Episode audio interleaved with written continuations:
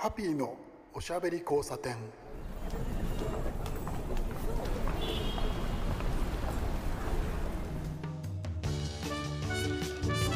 こんばんは。ハッピーこと飯塚敦です。今夜も聞いてくださってありがとうございます。えー、皆さん聞いてますよね。あの声大丈夫かな？ちょっと枯れ気味なんじゃないかと思います。すいません。ちょっとですね体調を崩しまして、えー、お医者にはちゃんと行きました。大丈夫です、えー、コロナでもなければインフルエンザでもないみたいで、えー、風邪というふうに、え、おっしゃってもらったんですけどね、え、でも油断せずにと思ってるんですけれどどうもですね体調がここ12週間思わしくなくてですね、えー、ととっかかりは何だったかな。あ膝膝を痛めまして、えー、なんだかかんだかですね膝に水が溜まっちゃってそれを抜いてでそれでかばってたら逆膝が痛くなってみたいな感じでですね ちょっとよろよろしながらです日々を送ってましてそうこうしてるうちにちょっと、えー、風邪気味になりまして、えー、なるべく人に会わないようにですね日々お仕事をしてるんですけど、まあ、そうは言いながらですね、えー、お仕事結構ですねあの人前に出る仕事がですねポンポンと2つ立て続けに続いた先週と先々週だったんですよ、えー、両方とも、えー、まああのご想像の通りカレーの仕事なんですけどね。えー、どんなカレーの仕事だったかっていうとですね、えー、舞台に登壇する仕事だったんですけど、えカレーで舞台に登壇何よっていう話なんですけど、えー、まあ、の、秋ということですね、お祭りたくさんありまして、カレーの祭りってのがね、いろんなところで開催されてるんですよね。すごく多くてですね、ちょっとその、えー、登壇した時にね、おしゃべりしようと思っていろいろ調べたんですけど、本当にですね、カレーフェスティバルと言われてるお祭り、日本中にあるんですよ。北海道札幌界隈はどうだったかな？あるんじゃないのかな、えー、ちょっとねそこら辺も聞いてみたいななんて思います。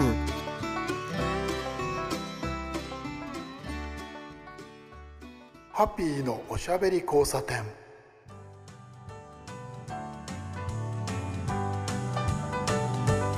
でね聞いてみたいと思いますってね、えー、言った。聞く相手っていうのは、えー、聞いているあなたなんですけれど、えっと、札幌に住んでる、えー、皆さんはですね、えー、カレーの祭りなんていうのあります？僕が調べたらですね、えー、札幌一つ見つけたんですよね。札幌カリーキングダム、えー、これは、えーと、と9月に、えー、今年のね9月に、えー、やったということでですねちょっと、えー、概要はあまりわからないんですけれどちょっと気になってるんですよね。札幌にもあるじゃんと思ってあとは北海道地区だとなんだっけな函館カレーフェスっていうのがありましたよね。やっとね知ってるのはね北海道カレーサミットっていうのもあります。これ結構なんかあのー、幅広く、いろんな地域でえ、やってるみたいなんですけどね。あの北海道のご当地カレーをあのエリアごとにねこうつないでみたいな、え、やつみたいなんですけどね。スタンプラリーなんていうのもねありました。カレーアイランド北海道、え、とかですね。まあまあいろいろあとは道南カレーフェスなんていうのもありますよね。結構ね、え、北海道でもいわゆるカレーフェスティバル的なものがねあるなと思いまして。でですねあの僕が先週と先々週、えー、お仕事であのお邪魔をしてですね、えー、舞台でおしゃべりをさせてもらったというですねカレーのイベントがありました。えー、それがね、えー、っと第11回神田カレーグランプリ2023、えー、これのですねあの神田カレーグランプリ、えー、これはね神田カレーフェスティバルというあのイベントがあってスタンプラリーとあとは、えー、このコアデイのイベントですね2日間あったんですけれどこれがねえー、っといつだっけな、えー11月の4日と5日2日間あってその4日のねトークショーに僕が、あのー、登壇しました。面白かったです。非常にね、あのー、と言うんでしょうね、えー、割とカレー、そういうカレーの祭り、カレーイベントで、えー、規模の大きさ、え、それから知名度なんていうと、え、関東地区ではね、え、神田カレーグランプリ、これがやっぱり、あの、大看板としてありますよね。これとねあともう一つその翌週なんですけれど、えー、武蔵小杉カレーフェスティバルというのがね開催されておりましてその中でですねあのやっぱりコアデーですね、えー、スタンプラリーとかねあとはイベントみたいのをやってその、えー、コアデーみたいのを作るっていうねパターンが、えー、お祭りで、えー、カレーのお祭りでよくあるんですけれど。えー、その日はね、えー、小杉カレーエクスポという、えー、イベントでした。これもねすごく面白かった地域に根ざした良いイベントなんですけれどまずですね神田カレーグランプリの方、えー、面白かったですこれ。えっとねこれはね神田カレーグランプリ2023のグランプリ決定戦、えー、これのですね、えー、まあなんて言うんでしょうね審査員的なものをやりまして。えー、いろいろな人がね、あのー、何人も、えー、出てきてですね、えー、審査員をするわけなんですけれど、あのまあ、カレー関係であの著名な方々ですよね。あのカレー細胞の松さんとかスパイシー丸山さんとか石尾桃子さんとか、えー、そういう方々がですね皆さんいらっしゃってですねいろいろとこう、えー、なんていうんでしょうねジャッジをするわけなんです。まあジャッジなんていうねおこがましい感じではありますけれど、えー、これがですねあの神田カレーグランプリはもうあの本当に11回続いてるんですよ。間で、えー、コロナ禍があってねそれであのちょっと中断をしていましたけど見事復活ということで非常に面白かったですね。えー、これはね神田カレーグランプリはね、えー、神田カレー街スタンプラリーっていうのをやってましてそれがね4ヶ月ぐらいやるんじゃなかったかな。多分日本のその、えー、カレー関係のスタンプラリーで最長なんじゃないでしょうか。えー、夏？夏前、えーと、12月のね半ばで終わるんだよね。12月11、19そう。夏の終わりぐらいから始まってですねスタンプラリーが。それで、えー、12月の半ばまで続くんですけれどまあそれもですね4ヶ月もあるじゃん。そんなに長いの？っていう話があると思うんですけど。いやいやいやいやそんなことないんだって。何しろその参加店舗数がですね123、えー、120とか130件ぐらいありまして。それをさあのまあそのコースがあってねそれで、えーと、10件とか15件とかっていう、えー、コースがあってそれをそのチョイスして回るということもできるんですよ。でだけれど全部コンプリートする人がね結構な数いるんですよ。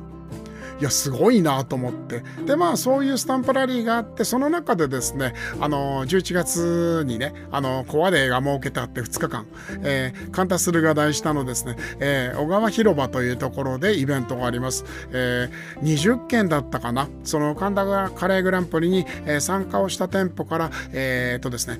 人気投票っていうんじゃないですかね。投票がありまして、えー、普通のあの一般の方々の投票があってそれで決勝戦に、えー、残りまして。で決勝戦はあのあれですねあのお祭り広場的なところにですねお店が、えー、屋台を出してそこがカレーを作って、えー、来てくれた皆さんがその食べてで投票をしていくというようなスタイルをとってます。その中でねあの審査員特別賞的なものがあったんですよ。えー、それは何でかっていうとですね、神田カレークランプリ非常にあの僕はあの価値のあるイベントだと思ってるんですけど、その価値っていうところの一つがですね、あの、割とですね、あの、マニアが集まったりとかですね、カレーに詳しい人が集まって食べて盛り上がるっていう話ではなくて、本当に普通の人たちが、あのーなんでしょうね。カレーの食べ歩きなんてそんなのはあのこうやややってないよね。やってない。当たり前。それが普通、えー、そういう人たちが集まって投票をするので割とですねあのなんて言ったら世の中の平均的な、えー、皆さんが好きなカレーの思考が分かるというような結果が毎年出てるなと、えー、思ってたんですよ。キーワードになるのはね、甘辛だと僕は思ってます。僕はね、個人的にね。うん。割とね、甘い味が土台にあって、そこにその辛さが乗っかったり、スパイスの香りが、えー、こう香るような、そういう味がね、割と受けてるのかなっていうのは、えー、そのグランプリで取るお店なんかを見てると、傾向を見てるとわかるんですよ。ただ、だんだんだんだん、その、ね、あの11回、えー、11回の、だから、えー、11回、14年かな ?15 年かな？あの、間飛んじゃってるんで、続いているイベントなんですけれど、えー、傾向がやっぱり、ね、だんだん変わってくるんですよ。それがすごく面白くって。どう変わったかっていうとえっとねココナッツミルクに抵抗がない人が増えてきたりとかあとはインドカレーが当たり前だと思う人が増えてきたりとか、えー、そういうね以前だったらばその難しいなと思われていた、えー、お店が受賞をしたりとか、えー、2位3位に入ってくるようになってきてですあ何かこうその世の中の人たちの、えー、そうえー、世の中のね、えー、彼が好きな人たちの舌がねちょっと変化してるなっていうのが、えー、分かってきて面白いなと思ったんですよね。うんで、えー、非常に、えー、面白かったんですけどその中でですねあの審査員特別賞的なものをですねえー、R スリランカ東京というお店に、えー、僕ら審査員が差し上げました。結果をさらりと、えー、ちょっとね、えー、言ってみるとです。優勝したのが、えー、カフェダイニング神保町カフェなんですよね優勝が、えー、準優勝が秋葉原カリガリこれはね優勝準準優勝なんかの、えー、常連さんで。これはもう、えー、カリガリさんはですねこれで殿堂入りになるんでもうちょっとグランプリには、えー、出られない、えー、というような形になってるそうです。3位がね、えー、バーカフェ、えー、3月の水水というねなんとですね、えー、優勝から準優勝3位までの間にですね2軒もカフェが入ってしまった、えー、彼の専門店じゃないところがですね賞をさらっていってしまったわけですよ。なかなか面白い。で、えー、マイスター賞、えー、神田カレーマイスターという、えー、皆さんがいらっしゃって、え、その人たちってのは何かっていうとさっき話をしたスタンプラリーでねあのまあ、コンプリートをしたりとかいう人たちがその、えー、マイスターということで集まってその人たちの投票で選ばれたのがべっぴん社本店でした、えー、べっぴん社僕も好きなお店です。サラサラのね辛いカレー、えー、コクがあるんだけれどさらっとしててね、えー、癖になるカレーなんですけど、えー、そこがマイスター賞を取ってました。で、えー、審査員、えー、僕らが、えー、特別賞差し上げたのが R スリランカ東京。ここはね非常に面白い、えー、お店でですね九州ランカというジャンルがあるんですけど、えー、九州地区、えー、特にですね、えー、博多界隈と熊本かな、うん、ああたりがですね割とお店の数が多いんですけれど、えー、九州のスリランカカレーなんですよね。九州でですね、あの、独自進化をしたスリランカカレーというジャンルがありまして ちょっとマニアックでしょ？で、えー、そこがですね東京にあのお店を出したというですね東京に名残込みなわけですよ面白いなと思ってこういうなんというか、えー、面白いことやってらっしゃってなおかつちゃんと美味しいものを出してらっしゃるところは、えー、ぜひこう拾いたいなと思って、えー、審査員全員で、えー、決めました。まあまあなかなか面白くてですね。で神田カレーグランプリは引き続きですね。あのいろいろとこう続くわけですね。まだまだね。12月の半ばまでスタンプラリーをやってるのでまだまだですねマイスターを狙れ狙えるんですよ、えー、スタンプコンプリートですね。フルコンプリートはちょっと大変かもしれないけどそれでもね最初の一月とか半月でねフルコンプリートするっていうねえー、どういうことっていうそういう猛者もいるので皆さんもですねあの都内に住んでる方とかねあとはあの、えー、神田界隈ににお仕事持ってらっしゃる人なんかは、えー、スタンプラリーに参加すると面白いと思います。でですね、えー、もう一つ、えー、武蔵小杉カレーフェスティバル。これもねすごく面白いんですよ、えー、神田カレーグランプリもそうなんですけど武蔵小杉カレーフェスティバル。これもね、えー、同じくでえっとねカレーというテーマでやってるんですけれど、え、カレーの祭りというよりもカレーを使った町おこし地域おこしというところにその重点が置かれていて、え、えっとねカレーで、えー、こうお祭りをやってる場所って、えー、いろんなところであるんですけど割とそこら辺が強いかなと僕は思ってます。あの地域を盛り上げたい。じゃあカレーを使って何かやってみよう。これですごくいいことだと僕は思うんですけれど。武蔵小杉カレーフェスティバルがすごいところはですね、えー、なんと個人ただ一人がですね一番最初に発起人になって始めたというところですね。一人でねあのお店をやってるカレーのねお店をやって専門店をやっている小杉カレーの店主、えー、がですね女性なんですけれど始めたんですよ。で声かけをしてであのカレー屋さんを集めて専門店だけじゃなくていろんなとこに声をかけてあとはあれですね地域の人たちに声をかけたりとかあとは行政に働きかけたりとか全部一人でやっていって積み重ねていって、えー、お祭りができてそれがねずっと続いてるんですよ。すごいことだなと思ってその情熱は。でやっぱりですねその奥村店主もですね同じような思いを持っていてその地域を盛り上げたい自分がお店をやってる、えー、自分の大好きな街を盛り上げたいっていう気持ちで、えー、カレーを使って、えー、そういうそういうねお祭りの形にして、えー、地域であの、みんなのそのコミュニケーションを取ったりとかしてね盛り上がろうよっていう風にやっててすごくね、あの、賛同できるよなっていうのがあるんですけど。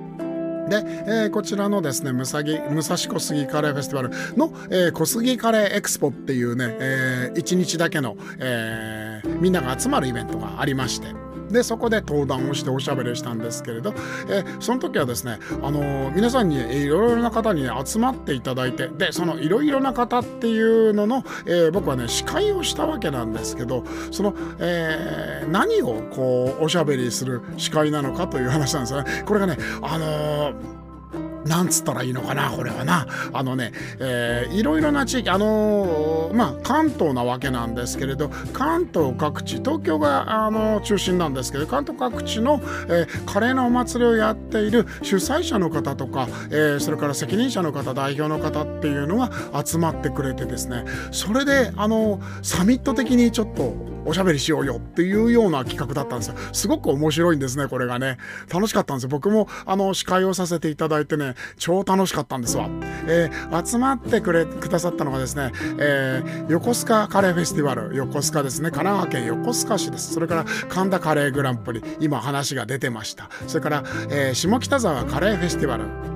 えー、下北沢、えー、東京下北沢のね、えーカレーフェスティバルもあったりとかですね。あとは、えー、千葉の柏、えー、柏、えー、柏カレークエスト、えー、柏カレー図鑑というね、えー、こう小冊子があってそこが主催をしていたりとかですね。あとはね相模大野カレーフェスティバル、えー、僕はね、えー、相模大野のそのカレーフェスをやってる人とは、えー、今回代表さんとは、えー、初めて会ったんですけどねやっぱりね情熱を持ってやってらっしゃいますね。でそしてそのまあご当地ですよね。その時にイベントというかねその武蔵小杉カレーフェスティバルをやった武蔵小杉というねその、えー、合計123、えー、6, 6拠点の、えー、6つのお祭りの人たちが集まってで皆さんのその、えー、やっているお祭りの特徴なんかをこう聞いたりとかどんな思いでやってるのかとね、えー、何かこうトピックあるとかそういう話をその皆さんに振りながら、えー、おしゃべりを45分かなしたんですけど結構ねあの立ち見だったんだけどお客さんたくさん来てくれて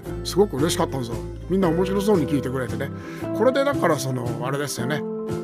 例えばその、えー、先週武蔵小杉に、えー、お祭りに来てくれた人がじゃあ面白そうだから柏でもちょっとスタンプラリーやってみようって思ったりとかあの住んでるのは武蔵小杉なんだけれど仕事が横須賀の方なんでちょっとあのそういうの回ってみようかなっていうがあったりとかね、えーお客さんがですね勧誘するんですよ。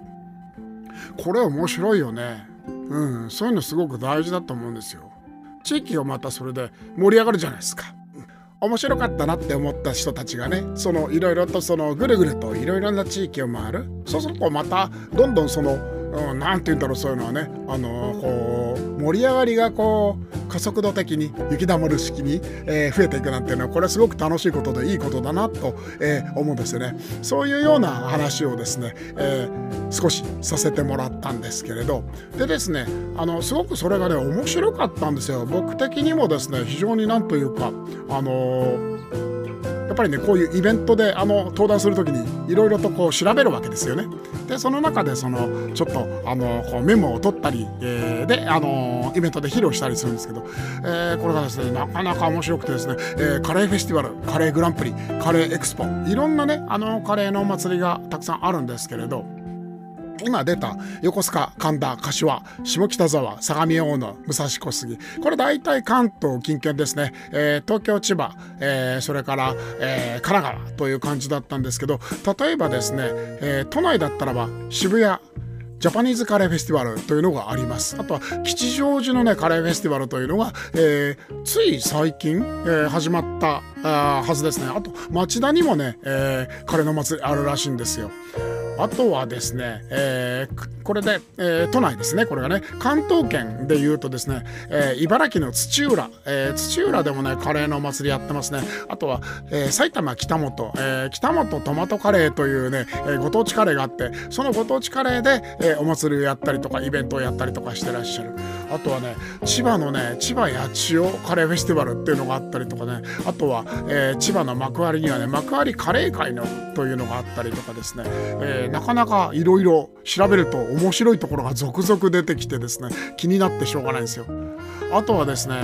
そうだなそう。じゃあ全国行ってみましょうか。えっ、ー、とね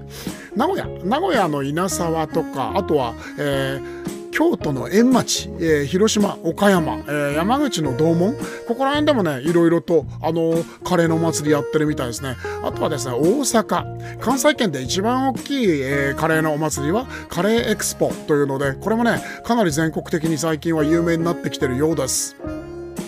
あとはね、そうだな、大阪はまだあって、えー、泉佐野でカレーサミットっていうのをやってたりとか、えー、そうだな、あとは新潟、えー、新潟はねこれ新潟三条がねカレー県っていうことであのあ新潟三条だけじゃないのかなこれ。あの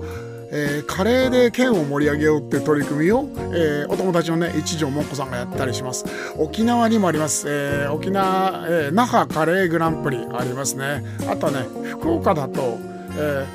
福岡のね、えー、鳥飼八幡宮カレーフェスティバルなんてのがあったりしてねここ可愛くてね、えー、カレーの御朱印があったりするんです。うわこれ欲しいって思いました、えー、ちょっと検索してみてください。可愛いので。全国津々浦々カレーのお祭りすごくいろいろあるんですよ。そうそう変わり種なんてのがあってね、えー、これ北海道です。あの知ってる？あの丹野町のあのえーとですね、えー、北見ですね、北海道北見の、えー、タンのカレーライスマラソンっていうのがね、これが意外と古くから、1986年から続いている、えー、伝統的カレー行事ということでですね、マラソンなんでね、カレー作りながらね、走るというね、面白い、ちょっとなんかこう、パン食い競争だったり、借り物競争っぽい感じで、えー、なんか楽しくやってるみたいで、僕も、あの、これはちょっと、参加してみたいな、これはな。一度北海道をね半月ぐらいあの車でほっつき歩いた時があったんですけどその時ねたまたまね通りかかったんだよね。であのー開催がねその,、えー、その町をね出るねえー、っと翌日だったんですよ。あれ？逆か。逆か。その町にいる時に、えー、そこからね出るあの北見から出る時に、えー、明日やるっていうところでそういうタイミングですごく悔しくてですね会場を見に行ったという思い出があります。会場夜あの見ただけです。でそのままあの北見は出たんですけどね。でねそんな感じでいろいろな地域おこし的なその、えー、カレーのイベントたくさんあって。あとねそれ以外でも例えばデパートの催事でえー、いろいろと最近は昔はねカレーのイベントなんていうのはデパートでその、えー、こう催事なんていう企画を持ってってもね、えー、跳ねられるに決まってるような内容だったんだけれど。今はねあの立派に定番としてこう根付いたみたいですね。あとはですね、えー、アジアのフェスティバルですね、えー、東京だと代々木公園で、えー、いろいろやってますけど、えー、例えばインドのね、えー、イベントだとナマステインディアというのがありますけどあれをねナマステまるという名前で、えー、いろんなところでねナマステ、えー、例えばこの間やったのがねあれだ。あのナマステ富士山っていうのがあったんですよ。あの富士宮だったっけかな。であのやったりとかねそういうインドの、えー、カレーとあとは踊りとこれはねカレーというよりも、えー、どっちかっていうとインド文化の方のお祭りなんじゃないかな。ただ食べ物もすごくそのキーをキーになるので大事にこうやってると思います。あとはタイフェスティバルとかね。あとは、えー、各国のもののお祭りがいろいろなとこでやってますよね。あとはねテレビ局がねあの主催をするあのイベント食べ物イベントでカレーイベントはだんだん増えてきてるみたいです。前はねあのそうだなあのラーメンなんかのイベントは多かったんですけどカレーっていうのは意外となかったんですよ。それがだんだんちょっと空気変わってきて僕のところにもね、えー、相談されたりなんか、えー、する時もあります、えー、あとはあそうか音楽関係なんてのもあるんですね。あのカレーミュージックというねあのくくりで、えー、横横浜のあの、えー、あれは赤レンガ倉庫。でもう何回やってんだろう。毎年やってるんだよね、うん、あの有名ミュージシャンが出て、えーと、ライブをやって周りにあのカレーの屋台がたくさん出てみたいな面白いですよね。そういう感じでですねすごくその、えー、ここのところカレーのお祭りがね広がりを見せているなと、え、いうところがあります。ただね、えー、そういろいろなあのスタイルがありますけれど、えー、どっちかっていうとねあのカレーの祭りはね商売でやってるっていうよりもやっぱり地域おこしのねところがあの強くカラーとして出てるんじゃないかなっていうのが、えー、割とあの割合としては多いんじゃないかっていうのが、えー、僕の見え方ですね今のところ。カレーに限らずっていうところもあるんですけれど、えー、食べ物をねイベントとかにその、えー、絡めたりとかフィーチャーしたりするっていうのはいいもんだなっていつも思います。えー、食べ物っていうのをねそのこう置いてあげると、え人の目線の高さが同じになるっていう気がするんですよ。だから、えー、見知らぬ人ともおしゃべりが弾んだり、ね、同じもの食べたら、これ美味しいですよね、で、その、ちょっと楽しい気持ちになったりとかするじゃないですか。うん、食べ物ってそういうところがあるし、うん、ましてやカレーすごくその何て言うんでしょうねその体験として皆さんがその同じように持っているカレー体験みたいなものっていうのをベースにしておしゃべりができるので、えー、どんな人でも、えー、必ず話題が、えー、作れるというところがカレーのいいところなんじゃないかなと思っています。でねハビさんじゃあ自分でカレーのお祭りやってみればいいじゃんとか言う人もねたまにいるんだよね。なかなか大変よ。なかなか大変。難しいと思います、えー、運営やら何やらね。大変だし人にお願いをしないとできないところもいっぱいあるから一人でってわけにいかないですね。ただね自分の中でねもしもやるんだったら的な話があって僕自身はそれほどそのカレーを作る人ではないわけなんですけどね。人のカレーが好きなので、えー、プロのカレーが好きなのでで、えっと、少し前にですね、えー、今年の夏だったんですけれど、あのー、イベントがありました。フィールアースというね、えー、キャンプイベント。その中の、えー、キャンプイベントの中の、えー、イベント内コンテンツということでアウトドアカレーを決定戦っていうのがあったんですよ。これがねすごく面白くてね、えーと、確か6組だったかな、うん、あのアウトドア関係で、えー、カレー自慢の人が集まって、えー、カレーの調理をするわけなんですよ。アウトドアで。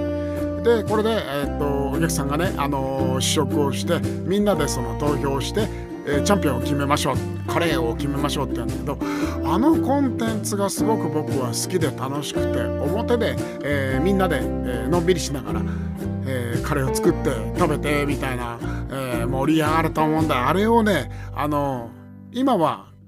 イベント内コンテンツですけど独立させたら面白いんじゃないかななんてことも思うんですよ。もちろんそのフィールのアースの中でやっているからこそ楽しいし、えー、人も呼べるしあとは、えー、著名なアウトドアの、えー、冒険家だったりとか、えー、そうですね。あのフィールドのスペシャリストだったりとかそういう人たちをね呼べるというところも、えー、事実あるんだけどね。ただねあれはねちょっとね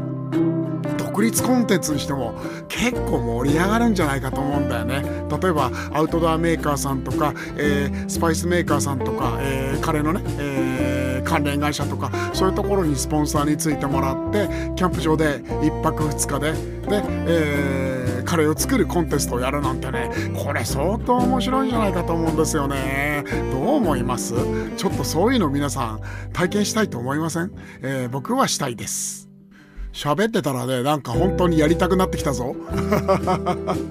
えー、どなたか、えー、まずはスポンサーですよね、えー、応援してくれる企業さんいないでしょうか。いや企画書を作らないとダメだよね。まずはね、えそれからあとお手伝いしてくれるイベントのスペシャリストとか、えそういう方いらっしゃったら面白いな。あとはもちろん挑戦者も、え集めなきゃいけないですしね。どんなくくりになるんだろうやったら。どんな人がその、えー、応募して調理人として来てくれるんだろうね。なんかそういうところあのどういう人がその参加してくれるか、えー、調理人として手を挙げてくれるかそれからどんな人がそういう人たちのカレーを食べたくて集まってくれるかなんてのは興味深いですよね。イベントやるやらないとかそういうことよりもそこら辺が僕はねすごくちょっと気になっちゃう。あだんだんなんかなんかちょっと大丈夫？やる？どう？ハピーのおしゃべり交差点。そんな感じでですねまあそれはまあ夢ということでですねあの一応一旦置いときますけどそんなこんなでねあの登壇をしておしゃべりするというね、えー、お仕事が2週続きましてちょっと楽しかったですね。えー一人でっていうことではなかったわけなので逆にだからいろいろな人たちとおしゃべりをしたりとか、えー、そのおしゃべりを引き出したりとかそういう仕事だったんで、えー、すごいやりがいがあって充実して楽しい、え、時間でした。でねあとはその、えー、彼のお祭りに集まってくれる人たちの熱気っていうのがねすごく良かったんですよね。皆さんすごく楽しそうでね。やっぱりねあのさっきもあの最後あたりに話しましたけど食べ物を間に置いて何かイベントしたりとか、えー、誰かとおしゃべりしたりとかってのねあれはなかなかこう他に買い難いものがあるなというふうに、えー、思います。そんなこんなで、えー、そう一番最初に言ってました北海道札幌会は他にもカレーのイベントってあるんですか？教えてください。さてちょっと今日声の調子悪くてごめんなさい、えー、お相手はハピーこと飯塚敦でした。おやすみなさい